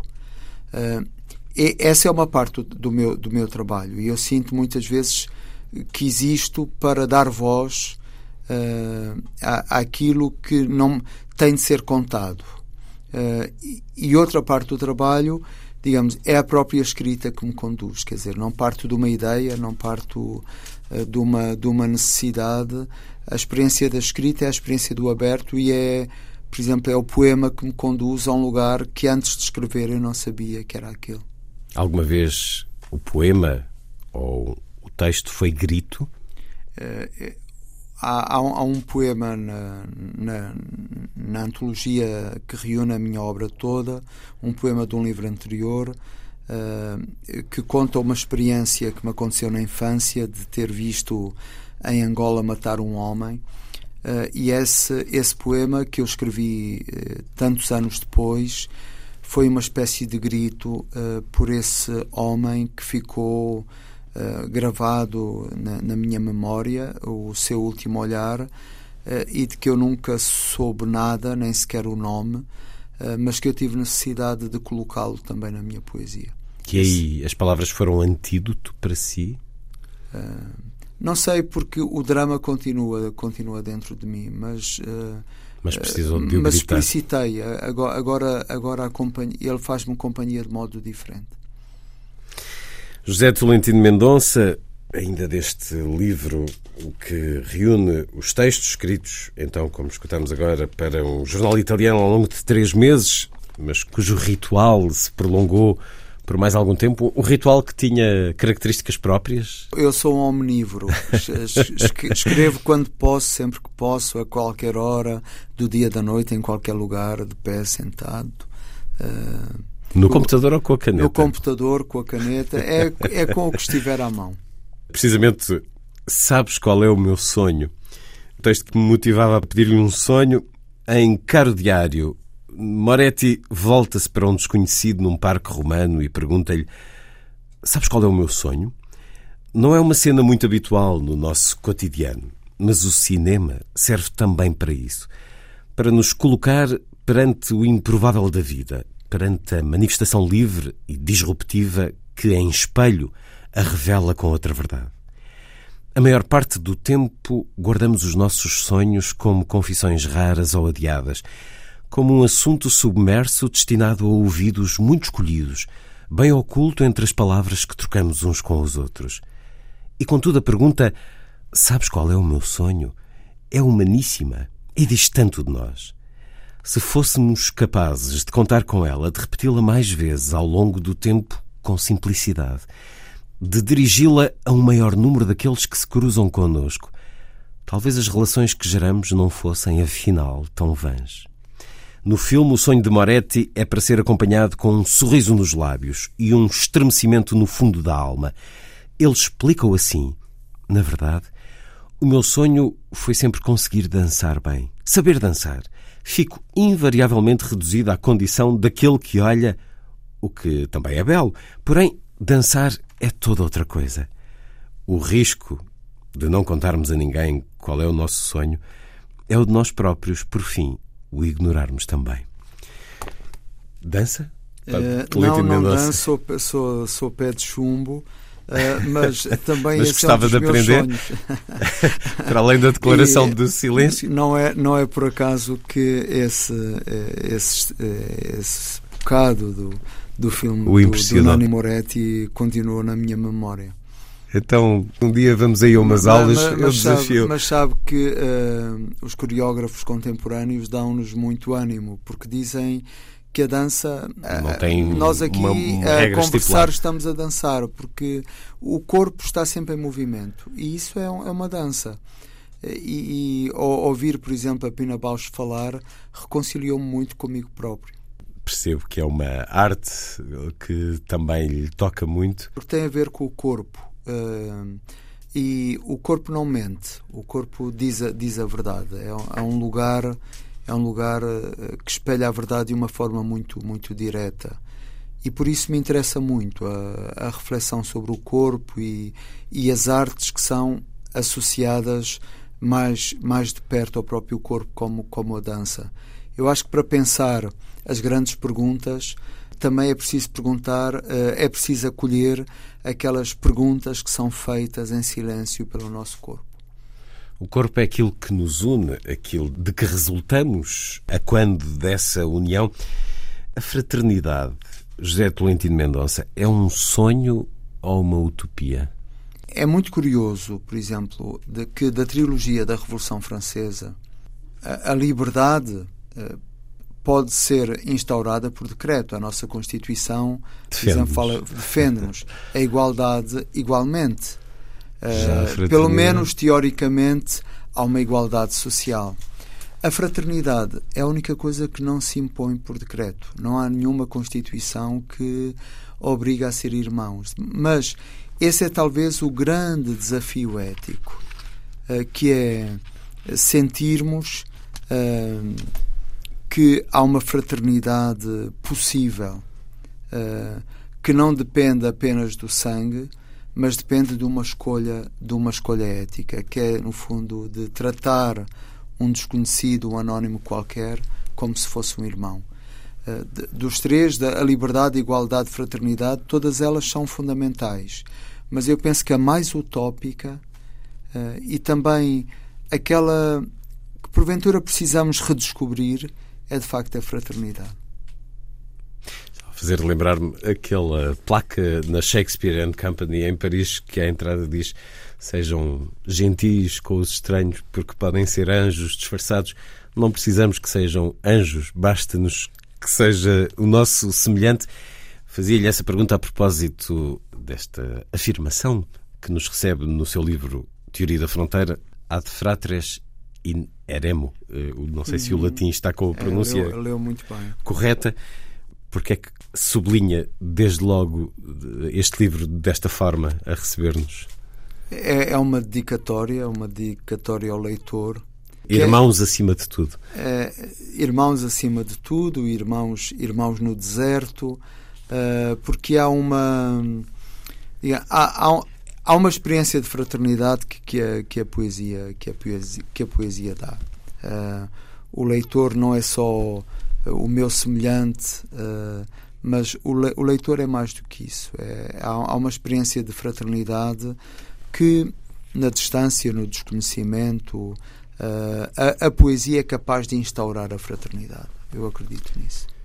Sigamos pela ideia do corpo, pedindo-lhe agora para nos ler este poema o que é cair? Do livro Teoria da Fronteira, de José Tolentino Mendonça. O que é cair? O corpo é o estado onde cada um respira mais perto de si a forma que lhe corresponde. Mesmo se ao crepúsculo pelas ruas os radares não assinalem senão uma passagem. O corpo é um peregrino alucinado Primeiro pergunta: o que é cair? E depois escolhe um lugar onde as malhas da rede não o amparem. Qualquer corpo é sempre sem esperança. E, contudo, apenas aos corpos a esperança pertence. Teoria da fronteira de José Tolentino Mendonça. Esta ideia da fronteira é uma ideia negativa é um obstáculo ou a fronteira lembra-nos que existe um outro para conhecer? Hoje, uh, o território europeu foi transformado numa fronteira e nós precisamos descobrir isso. Precisamos aceitar isso.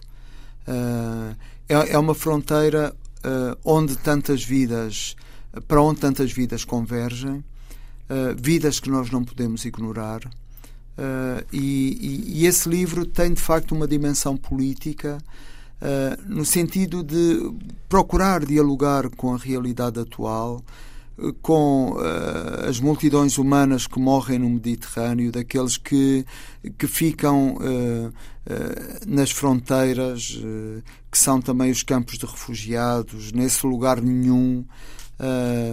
E, e, nós, cidadãos europeus, sem nos darmos conta, a Europa tornou-se uma fronteira de civilização e de sentido que nós precisamos ativar para uh, estar à altura daquilo que o presente histórico nos, nos pede, nos grita, nos impõe. Isso tem sido feito de Lampedusa a Calais, com tantas vozes a levantarem-se, incluindo a do Papa Francisco. A Europa tem sabido ser fraterna? Ou há muito a Europa não tem sabido ser fraterna. Uh, Mas tem e, tentado? E, e, há uma globalização da, da indiferença. Há hum. iniciativas, hum. é claro, e o gesto de um só é capaz de salvar o mundo, capaz de transformar, mas uh, há uma globalização da, da indiferença. Uh, e a teoria da fronteira o que diz é, é que a ideia de neutralidade é uma falsa ideia, porque todos estamos na fronteira e uh, na pessoa de um refugiado, através de um refugiado, nós temos de reavaliar a nossa própria humanidade, aquilo que temos, aquilo que não temos, o que somos, o que fizemos, o que não fizemos. Eles são uma nova chave crítica para interpretarmos a nossa vida. E no fundo esse livro tenta, tenta esse diálogo uh, forte, comprometido com, com o presente. Uma escrita a querer uh, intervir, um livro que se divide em três partes: a fronteira, sans-papier e direito de fuga. Porque estas três partes, José Tolentino Mendonça? Esses três andamentos, verdadeiramente, são formas de, de organizar grandes questões do, do presente. No fundo, a, a, a questão espacial, a questão, a questão da fronteira, a questão do corpo, porque, no fundo, o, o, no, o nosso corpo não tem papéis. Uh, nós temos papéis para a, a, a, organização social, mas o corpo individual, de sua natureza, não tem, não tem papéis e, de certa forma, um, aquilo que cada um de nós, mulher, homem, experimenta no seu próprio corpo, a nudez do seu próprio corpo, ajuda-nos a perceber a condição política daqueles que ficam de fora uh, dos nossos contextos nacionais ou, ou, ou europeus. Uh, e, por fim, o direito de fuga. Quer dizer, o direito de fuga, por exemplo, é um direito que institui a poesia. Se não houvesse o direito de fuga, de, não, não existia um único poema, ou não existia uma única peça musical, ou não existia uma única imagem. Porque esse direito de fuga é aquilo que permite uh, refundar a história, reinventar, recriar, uh, dar de novo. Eh, e por isso o direito de fuga, que é um direito eh, que não é reconhecido ou não é reconhecido até ao fim, eh, é alguma coisa com a qual nós precisamos reconciliar. Pedi-lhe agora que nos lesse um poema e que nos apresentasse o homem que a ele se refere, Carlo Michel Steder, italiano que morreu em 1910, aos 23 anos, no poema Introdução à Obra Filosófica de Carlo Michel Steder. Uma das razões da tua morte, aos 23 anos de idade, pode imaginar-se que tenha sido a fuga a esse posto de controlo terrivelmente policial que o outono chega a ser. Usavas a terra batida como matéria, um barco a remos no portão do gueto, e ao mesmo tempo eras rapaz e arbusto, Parménides, Heráclito e também o peixe mudo através da corrente.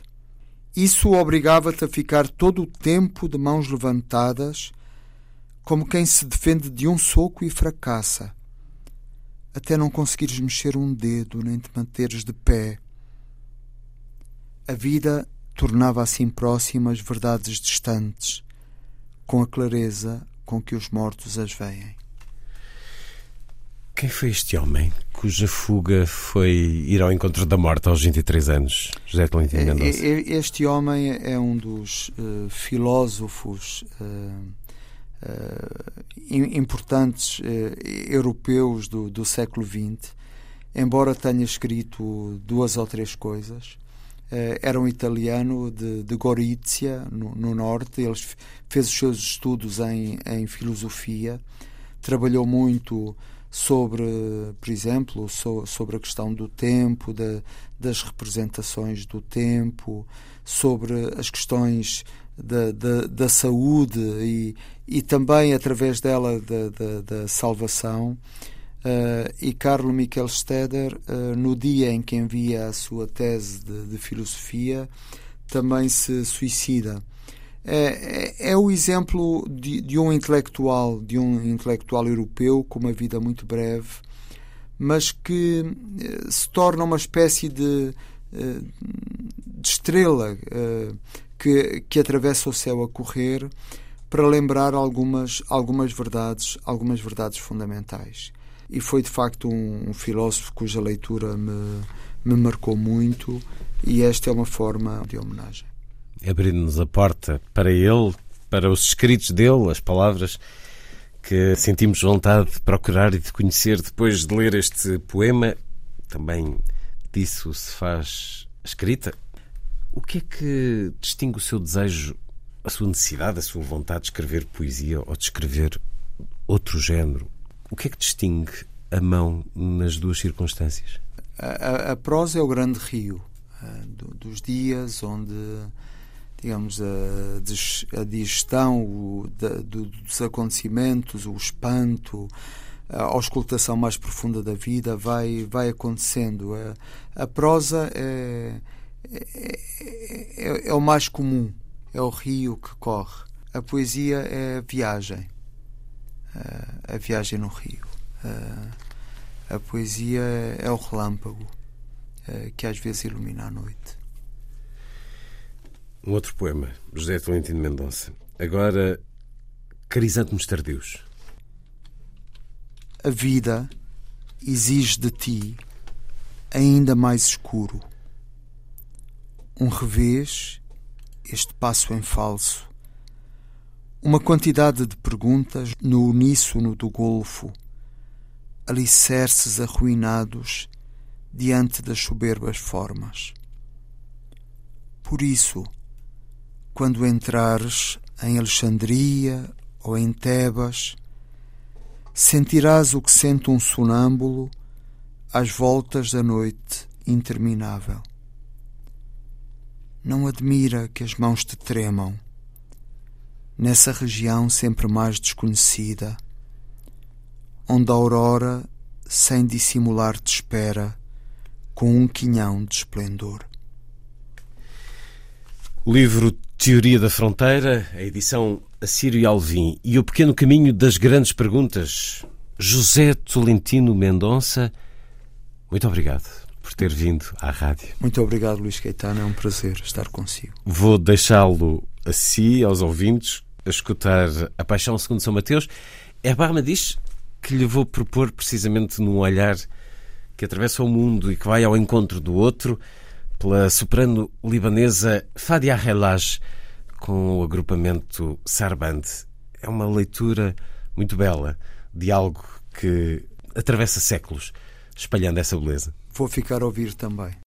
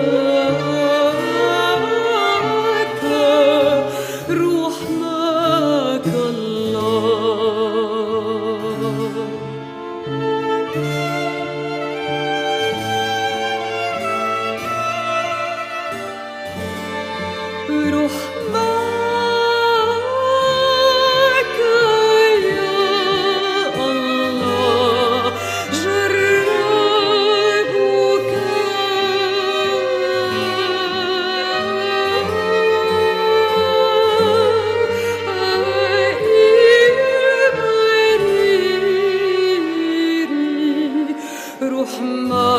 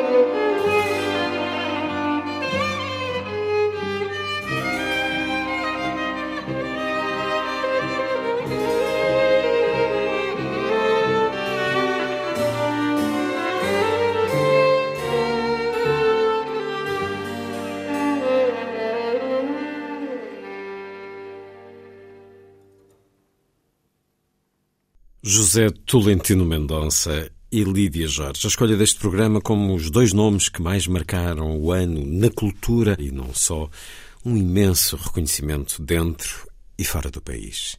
Foi a força das coisas, a si, obrigado por estar com a rádio. Bom dia e os desejos de um excelente novo ano.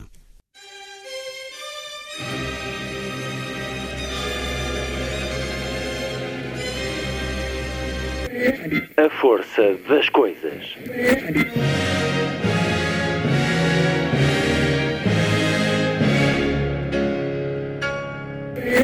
Welcome to the 109th last night of the proms.